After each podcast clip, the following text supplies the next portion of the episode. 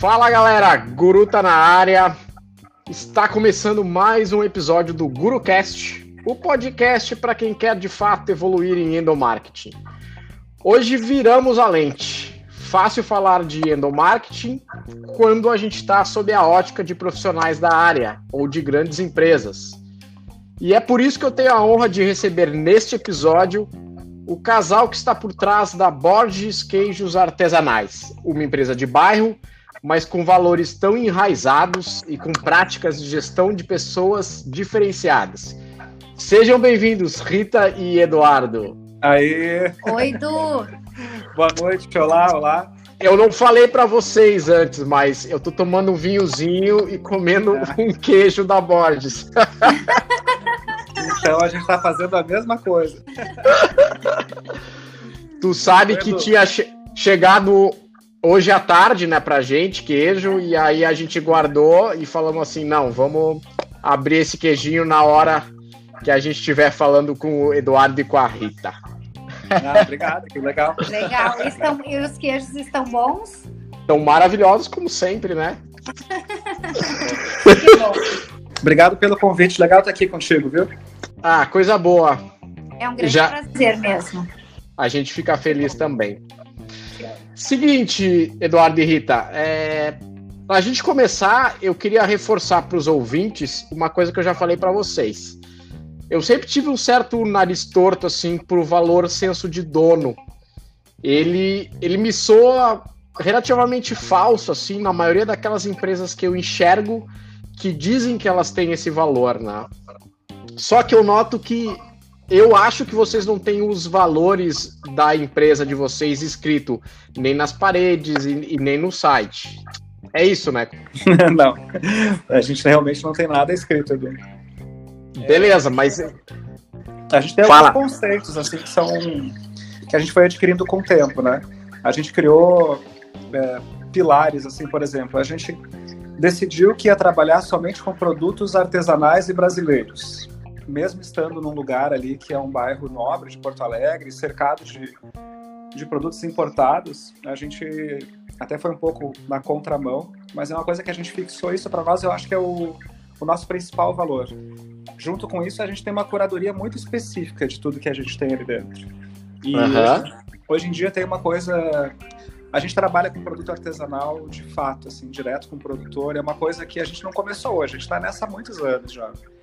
E nos últimos anos apareceu uma moda também de tudo que é tudo é artesanal, né? A pessoa a, a indústria está se aproveitando desse artesanato.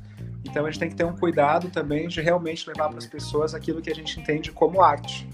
Isso é um, é um pilar também. É, junto com isso, tem várias coisinhas, né, Godinho? É, e aí os valores uh, são esses que a gente tem, esse, isso, e a gente transmite isso para a equipe que trabalha com a gente, né? Claro. De, uh, o que a gente promete, a gente entrega, ou seja, é, existe esse comprometimento, então é uma coisa muito verdadeira e talvez a, a gente não, não tenha uma, um script assim de como as coisas são. É, mas as coisas acabam acontecendo naturalmente, assim, né? Sim, acontece muito. É uma empresa muito pequena, né? A equipe Sim. também é reduzida. É, nós temos dois funcionários, né? Então é, é mais fácil também para a gente, porque a gente está junto na operação, então eu acredito que seja mais fácil, né? Os valores aparecem no dia a dia. É. Sabe que eu vou discordar um pouquinho de vocês, porque aparentemente é mais fácil, mas qual é a tendência da maioria daquelas pequenas empresas? Geralmente os donos estão envolvidos ali no dia a dia e fazem muitas coisas, tem muitas atividades. Então é comum não se dedicar muito para deixar transparecer qual é o jeito de vocês, né? Então é, é, é muito fácil a gente encontrar pequenos negócios que muitas vezes é usado como desculpa, assim, olha, fica difícil da minha equipe pequena se dar conta como é que é o nosso jeito de atender, porque a gente tem tanta coisa para fazer no dia a dia uhum. que a gente acha que de fato deveria ser óbvio, quando não é, né? É, o que me chama a atenção, na verdade, de vocês é que é muito genuíno. A, Rita falou isso agora, né? É o, uhum. é o jeito de vocês, né? Então, isso invariavelmente atinge esses dois funcionários que enxergam que esse é o jeito de vocês. Eu, eu acho que sim. Eu acho que sim. A, proxim... que é, sim. a proximidade é uma coisa. No nosso caso, ali, a gente está muito. A gente tem pouca gente trabalhando. Dois funcionários trabalham no período integral. E depois tem gente uhum. que ajuda também como freelancer na limpeza, eventualmente para atender mesa, em períodos em que a gente está com a casa mais cheia. Mas realmente acho que isso é uma coisa muito natural. Assim. É, um, é um conhecimento meio empírico, Edu. A gente não se preocupa muito com isso. Acho que é a construção de valores que a gente trouxe de outros lugares, de. Uhum. É, eu acho que dessa da, é, da nossa vivência profissional e a gente idealizou colocar a queijaria e por muito tempo, já conhecemos os produtos e a gente tem uma paixão pelo que faz. Eu acho que isso pode também. Uh, as outras pessoas acabam, se, os funcionários se envolvem com isso, pela maneira de nós atendermos, de como, como tratamos os produtos.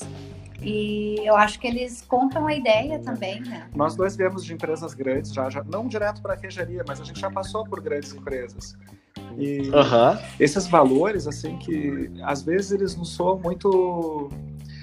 Eles vêm de fora para dentro, né? É... Sim. E na prática, aquilo não soa muito verdadeiro para os funcionários, para as pessoas.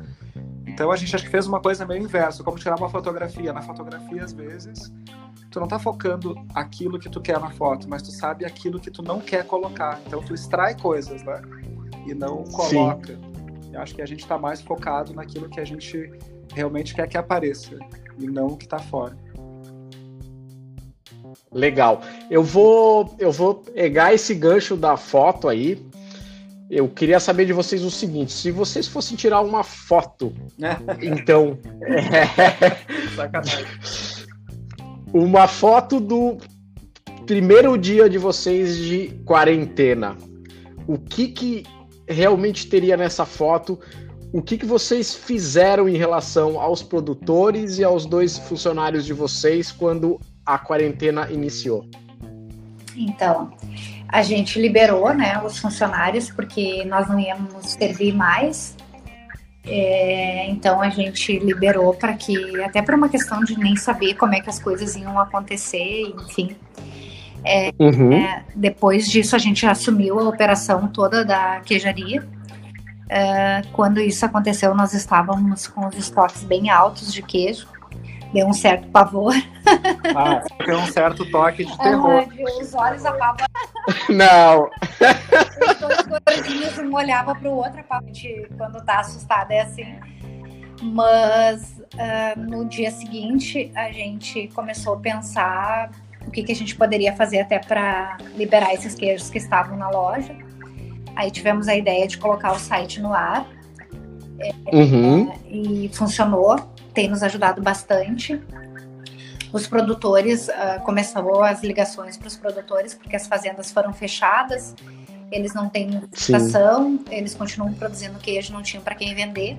Então deu aquele desespero é. da gente, porque eles dependem muito da gente. Tem produtor que uh, todos os queijos são vendidos só para nós.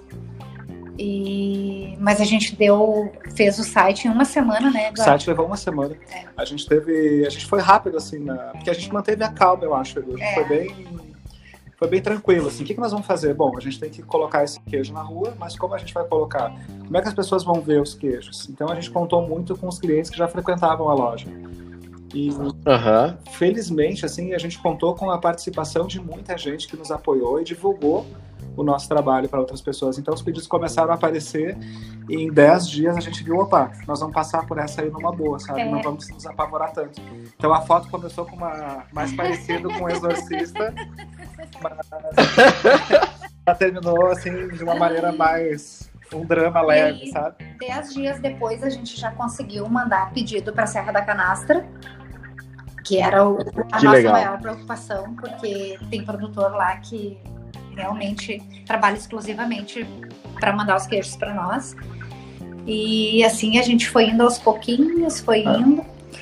E estamos aí, né? Então a, resposta, então a resposta é essa foto é aquelas no monóculo que tu olha assim, ela fica terror e depois ela fica legal, sabe?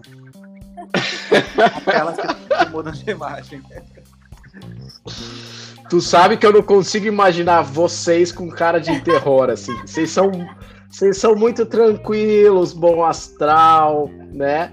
A, até essa era uma grande pergunta que eu queria trazer também. O que, que vocês fazem para não deixar essa peteca cair nos dias mais de estresse, assim? Porque a gente sabe que atender o público, às vezes não tem ninguém na loja, mas às vezes chegam juntos, né? Tipo, eles, podiam combinar, né? Chegar um por vez, ia ser mais tranquilo, mas não é assim, né? Essa é uma regra básica, eles chegam todos juntos. E vão embora todos juntos. É. Qual é a dica que vocês dão, assim, para seguir com essa, essa calma de vocês, esse jeito leve, que obviamente atinge clientes e atinge funcionários também, que também percebem que vocês são calmos ali resolvendo. Tem uma coisa que é de construção mais interna, eu acho, que é a gente entender o que que a gente faz. Uhum. É, para que que a gente faz aquilo ali e para quem que a gente está fazendo. Quando a gente entendeu essas três coisas, assim que são básicas, é, a gente meio que se libertou de algumas regras que aparentemente se tem no comércio, né? De ter que atender muito rápido, de fazer as maneiras com uma certa etiqueta. A gente acabou criando as nossas coisas. Isso aí nos deu uma tranquilidade, uma liberdade para trabalhar no comércio com uma certa dose artística mesmo, de deixar as coisas acontecerem. Assim, a gente fala a verdade. Ah, desculpa, isso aqui por exemplo, eu esqueci do teu pedido. É, posso te atender ainda? Eu não vejo problema de falar isso, do que inventar uma desculpa para a uhum. pessoa, sabe? É, então a gente acaba que ligou um botãozinho em um determinado momento que a gente entendeu o que, que a gente estava, como a gente tinha que fazer ali dentro, que era quem mandava ali éramos nós. É, com todo respeito a todas as pessoas que estão ali, porque é claro, uma casa claro. aberta, né? Mas as pessoas têm que entender a maneira como tu trabalha. E a gente trabalhou dessa maneira e a gente está sempre rindo. É, e assim, a gente fica muito feliz quando a loja está cheia, né? Claro que atucana um pouco, com certeza, principalmente na hora de servir, a gente se atrapalha às vezes. Uh, mas a gente não fica atucanando também o colaborador, que é pior a gente tenta ajudar, enfim. Eu acho também que as pessoas acabam entendendo uhum. que ali é, eles ficam ouvindo uma música, bebendo, esperando, entendendo que é só a gente que está na operação ali, com mais duas pessoas, enfim. Mas a Tucana, sim, mas a gente dá risada. Porque se a gente vai ser pior, né? Sem Tem dúvida. Ele é, não vai. que eu dou também é que Fala. eu fico tomando vinho no serviço também. ah, é, o gordinho ainda toma uma taça de vinho. Pode manter a alegria o dia inteiro. ah, entendi. Quando você diz que você vai lá na cozinha, então é. você não vai na cozinha, você vai, na verdade, dar uma. Estrategicamente, a adega fica entre a cozinha e o salão. Sim. Mas, cara, isso é extremamente notório, assim. A gente que frequenta ali vocês, né, com uma certa regularidade, a gente nota, assim, que o jeito de vocês atenderem, o jeito da equipe atender, é, chega até a, a, a abrir é, algumas crenças que eu tinha, pelo menos, né? Eu não tinha o hábito de realmente tomar nenhum vinho brasileiro, é, obviamente os ouvintes vão ouvir aqui vão falar, nossa, que metido, não sei o que. Não, era realmente preconceito alinhado ao desconhecimento, né? E aí eu acho que tudo na maneira como vocês tratam, assim, vai sendo com uma naturalidade que você se sente aberto, né? Já que eu tô aqui, ok, beleza. Então, se ele me sugeriu esse queijo, se ele disse que este queijo harmoniza muito bem com esse vinho e tal, vamos lá. Vamos ver como é que é, né? A gente acabou, acho que, criando com o tempo ali, do, essa coisa que eu te falei dessa construção interna. É, é, é, verdade, é uma coisa que parece meio esotérica, mas não é. À medida que tu consegue entender com o que que tu trabalha e da onde essas... Porque a nossa relação com os produtos, ela tá... É, tem muita gente envolvida nesse processo. E a gente, felizmente, a gente consegue ter pouca coisa do que a gente tem ali. A gente sabe como é feito, aonde é feito, por quem é feito. Isso aí dá uma segurança. É que nem tu lê, tu trabalhar numa livraria e tu tentar vender um livro que tu não leu. É, é diferente tu Sim. indicar um livro que tu leu para a pessoa. Olha, esse vinho ele é feito dessa forma. É, ele vai combinar com esse queijo por causa disso. eu acho que tu vai gostar porque tu gostou daquele. Então a gente acaba fazendo conexões lógicas é, que acontece de uma forma muito natural no nosso trabalho. E do a gente teve quando foi para o bairro muito preconceito, porque é um bairro uh, que estava acostumado só a consumir vinhos importados, vinhos importados. Aí caiu Sim. os dois gordinhos ali. os vinhos brasileiros eram os melhores e os vinhos também. Então, no começo foi assim, ó, muito difícil. E é ainda, é, uma, é um trabalho que a gente, todos os dias, ele é árduo. Tem dias assim que a gente fica cansado, porque existe muito preconceito no consumo desses produtos. Veja que os queijos brasileiros uh, foram, teve 58 queijos premiados no ano passado no Mundial da França, e os próprios brasileiros não reconhecem isso. Então, não é fácil tu vender esses produtos, porque para quem está acostumado só com produto importado e tem o preconceito, não está disposto a conhecer, mas aí alguém fala para ele, ah, tem uma queijaria e tal, e aí as pessoas chegam lá te pedindo brie, fora. então, é muito. No, começo a gente ficava bravo, cara, porque a gente, a gente já reconhecia o valor dos produtos brasileiros. Já Sim. a gente não começou ontem, não começamos na queijaria, nosso trabalho com queijo vem de anos já. E a gente sabia da, da preciosidade, tanto que um dos nossos valores que a gente falou na primeira pergunta lá é tratar esses produtos como eles merecem. A gente tem queijos e vinhos aqui Sim. que eles são referendados, recomendados e premiados fora do Brasil, é, em campeonatos mundiais, ou seja, como a Rita falou agora, esse ano, é, 48 queijos brasileiros foram premiados no Mundial do Queijo na França. É, nós tivemos dois queijos que ficaram entre os cinco melhores do mundo. Os queijos estão ali na Borges. É, a gente tem os, os, vinhos da Era dos Ventos, por exemplo. É, o Peverella, é, ele está entre os 3% dos melhores vinhos do mundo, segundo vários guias, enfim. É, cara, então assim, a gente tem que olhar para o nosso mercado interno. E não, não é, já é ultrapassado esse conceito de que produto brasileiro é bom, isso a gente já entendeu. Então ali a gente está conseguindo é, agora colocar esses produtos da maneira como eles merecem. A gente está tão feliz que agora as pessoas entram e pedem os queijos pelo nome, sabe? Ah, eu quero, eu quero, eu quero queijo, eu quero Peverella da Era dos Ventos, eu quero Tamada Borges. Pô, isso aí dá uma felicidade para nós, porque no começo é, era falar um outro idioma ali, né? Era outro idioma.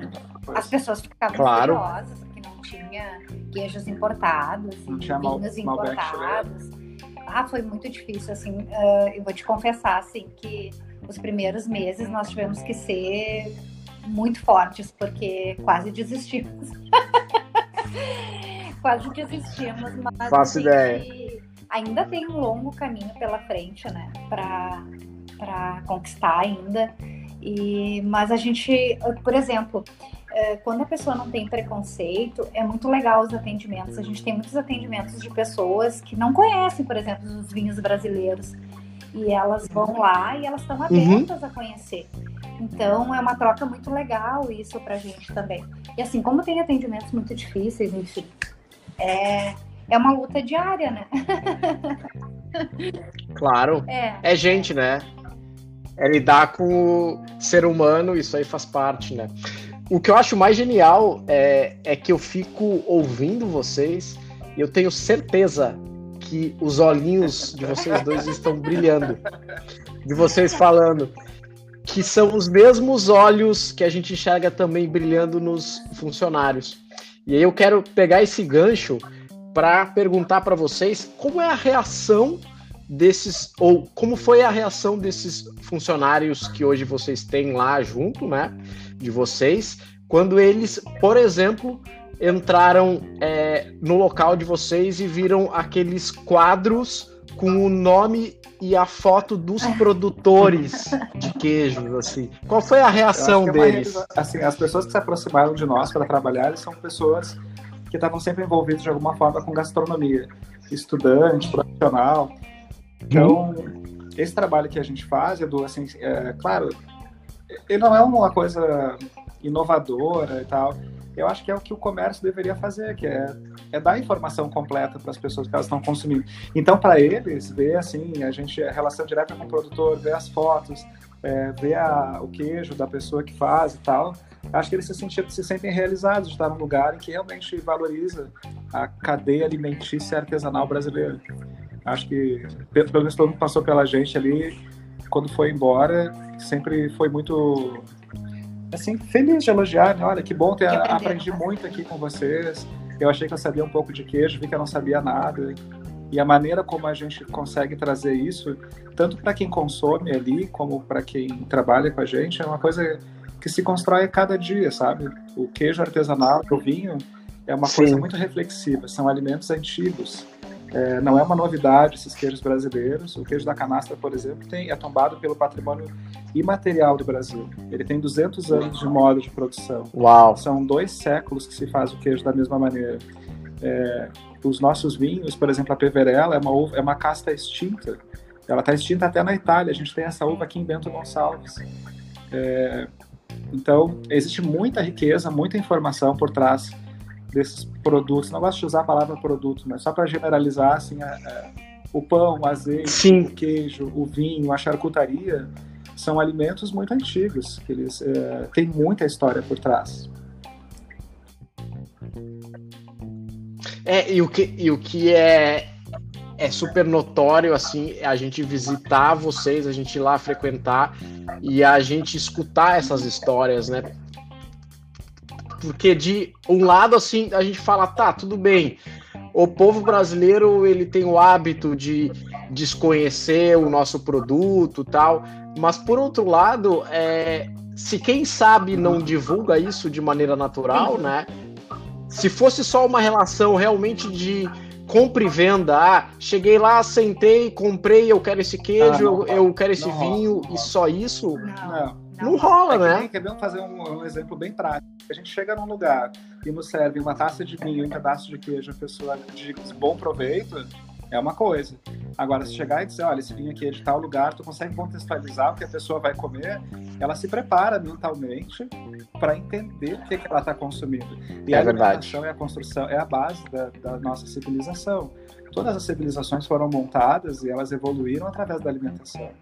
É, o, o, comportamento em relação ao alimento, a maneira como a gente se coloca frente ao que a gente consome, é, é o que a gente é, de certa maneira. Ela constrói o que a gente faz. E acho que esses, a gente hoje, ainda mais por conta dessa situação atual do país, né? É, é, movimentar a economia do Brasil não faz já não faz muito sentido comprar um produto da, da Hungria, da Bulgária, sei lá, da onde. Tu tendo um produtor, por exemplo, o pessoal vende nas redes de mercado aqui uma banana que vem do Uruguai.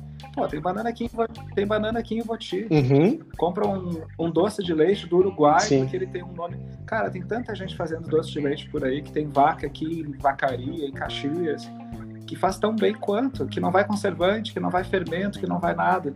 Então, acho que agora, principalmente, é um momento das pessoas olharem para esse nosso mercado interno e começar a utilizar de verdade. Sem dúvida. Essa, essa, às vezes não é nem por mal, é, é costume, sabe? Eu só costumo comprar não é, não é, é verdade. Não é porque ele não conhece, é porque ele não tem tempo às vezes. Então, quando a pessoa às vezes senta ali e, nossa, que gostoso, a gente diz, nossa, mas a gente tem gente que vai até hoje, nossa, vocês estão abertos, abrir essa semana? Daí nós não, a gente tá. cara, nós não olham Então, não é por mal, por É verdade. E Du, eh, uma coisa que eu acho que teve muita sorte é que eh, existe uma relação sim de afeto com, com, algo, com os produtores é, e isso está no produto deles, está na nossa forma de vender, porque a gente. Uh, eu acho que sorte, né, de ter essas pessoas terem cruzado o nosso caminho. Sorte. São pessoas fantásticas, assim. É, são. Por exemplo, o Zé Mário é, e a Dona Valdete é, são pessoas assim que todo mundo deveria conhecer. É, pessoas encantadoras, que são uhum. todos os dias que tu conversa com eles, tu aprende alguma coisa sobre a vida e o queijo deles, é... para nós, é um meio de aprender sobre a vida. Sobre a vida. Porque a gente não se importa nem com o queijo deles mais. Mas as lições que a gente tira de vida desses dois agricultores que moram lá em São Roque de Minas, que tem 6 mil habitantes, num lugar que se chove, tu não entra e não sai, e produzem dois queijos por dia. A alegria deles de viver. O modo de vida deles faz a gente repensar a nossa vida. É, é, sensa é sensacional. Sem dúvida. É, sem são, dúvida. A gente chama eles de coaching. Sério? que genial, genial. Um projeto, até vai ser a primeira pessoa que nós vamos falar aí ao vivo aqui. A gente está com um projeto novo aí na área dos queijos. E para quem que tu acha que a gente foi pedir auxílio? Pro coach do Zé Mário. Ah, claro. É, então eu... Sensacional. Hum.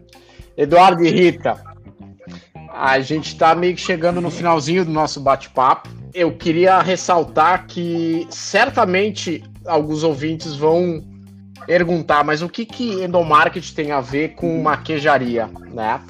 E o que na verdade brilhou os meus olhos para chamar vocês, né, a gente conversar, é porque cada vez mais para mim fica evidente que existem aquelas empresas que realizam muitas ações extremamente humanas que acabam não chamando de endomarketing, não chamando de comunicação interna, mas tem uma alma, tem um jeito de fazer as coisas internamente, tem um propósito, é, tanto para a sociedade, quanto para os clientes, quanto para os colaboradores, que é, é natural. E, e, vocês, de fato, têm isso lá. Né? Então, isso brilhou os meus olhos para que eu chamasse vocês. Né? É, fico muito feliz de, obviamente, conhecer vocês, conhecer o trabalho de vocês. Acho que o Brasil precisa de mais gente assim, de mais empresários assim que se preocupem de fato com a cadeia né, produtiva, que vai desde produtores, fornecedores, funcionários, obviamente até o cliente. Né?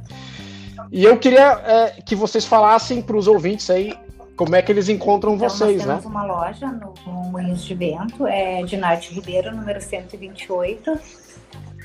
A gente tem um site também que a gente criou agora, que é, é borgesqueijosartesanais.com.br. É, e tem o nosso Instagram, que é uma ferramenta muito legal que a gente tem usado bastante, porque é uma ferramenta rápida e ali a gente divulga todo o nosso trabalho. Excelente. Muito nossa, obrigado pela conversa. É, foi um enorme prazer receber vocês aí. É. É... A gente ficou muito Ah, feliz. coisa boa, coisa Mas boa. Foi rápido, não deu, não deu para terminar. Agora que ela chega a conversa. É. Cara, é sempre assim. Tudo que é bom tudo que é bom acaba, mas eu sempre brinco, sabe? Que quando eu criei esse canal, eu, eu tinha uma dúvida de quantos minutos eu faria, né? E eu comecei a receber alguns retornos de alguns ouvintes falando: olha, eu acho que o formato tá ideal, assim, de 25 a 30 minutos é o ideal. Então eu geralmente cuido para a gente seguir legal. esse formato aí. Eduardo e Rita, mais uma vez, cara, muito obrigado. Galera, até a próxima. Humildade, aprendizado, evolução sempre.